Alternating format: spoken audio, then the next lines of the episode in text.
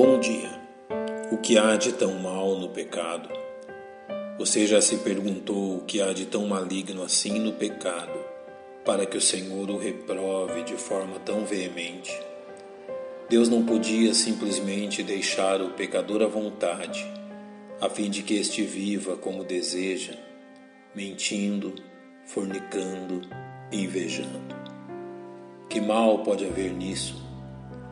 Todo o desenvolvimento humano está diretamente ligado ao pecado, sendo a ganância, o poder e a fama o motor que move nossa civilização a novas descobertas nos mais diversos campos da ciência e do conhecimento. Impérios, cidades e grandes homens surgiram e caíram, tendo o pecado a conduzir suas ações. Afinal, que mal há no pecado, porque Deus simplesmente não deixa a raça humana seguir seu caminho de pecado, sem interferir no curso da história humana?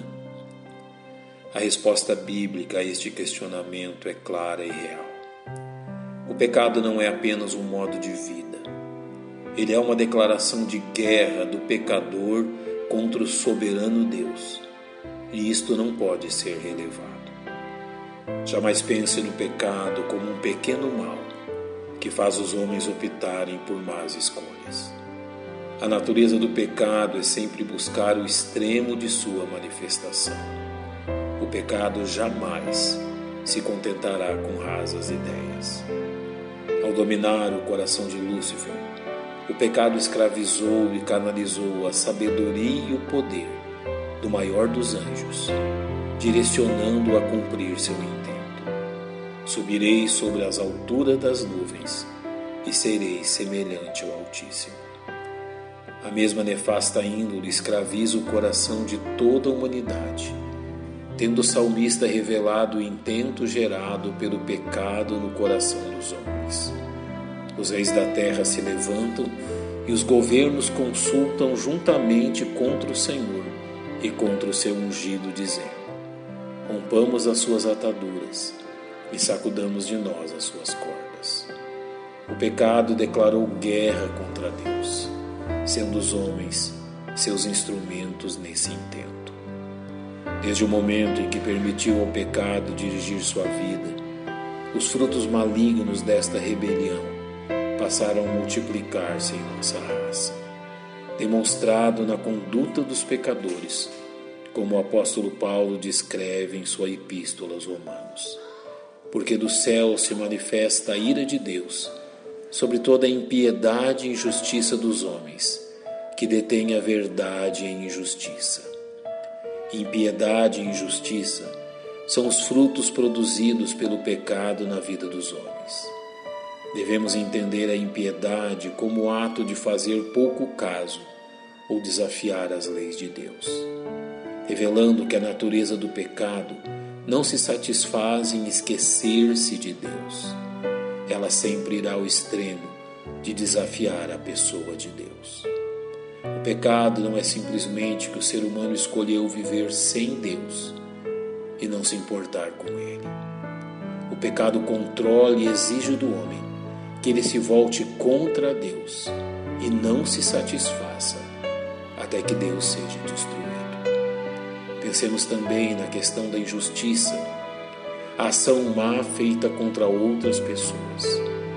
Novamente olhamos para o pecado não como algo que nos causa uma simples dificuldade de relacionamento.